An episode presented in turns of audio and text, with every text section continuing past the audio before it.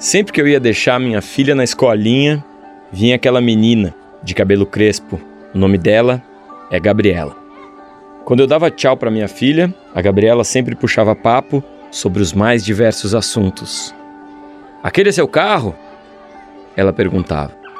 Sim, eu respondia. O do meu pai é muito melhor. Aquilo me deixou meio constrangido. O carro do meu pai é bem grandão, super bonito, disse a Gabriela. Com o tempo, eu percebi que o objetivo da Gabriela era me desmoralizar. Só pode. Eu dando beijo de despedida na minha pequena e lá vinha ela. Você é muito magro, ela me disse uma vez. Você acha mesmo, Gabriela? Eu tô até meio barrigudo.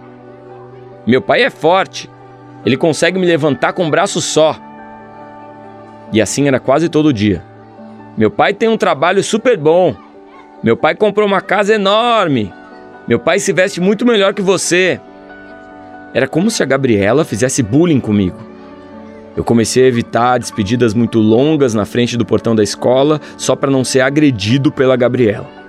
Eu estava cansado de ser comparado com o pai da menina. Eu comecei a imaginar aquele cara, mais forte do que eu, mais bem-sucedido, carro melhor, cabelo melhor, sorriso mais bonito. Meu pai não tem essa barba feia, ela disse para mim uma vez, olhando meu cavanhaque. O pai da Gabriela era uma mistura de Rodrigo Hilbert com George Clooney. Eu passei a evitar a saída da escola.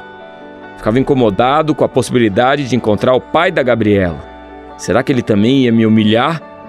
Como a filha tinha feito durante quase um semestre, aquele homem carismático, charmoso, e apertar minha mão e dizer: Você deve ser o barbudo raquítico de quem a minha filha tanto fala. Até que um dia eu vi a Gabriela no colo de um homem. Os dois se abraçando, o olho da Gabriela brilhava era um sujeito baixinho. Usava um terno maior do que devia, a bainha bem mal cortada, era meio careca na região da testa. O nariz certamente não poderia ser chamado de pequeno. Ele estava feliz com a Gabriela no colo.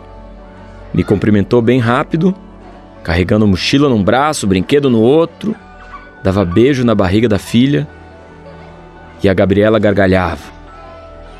Os dois entraram num Corsa sedã e foram embora, sorrindo. A Gabriela e o seu herói.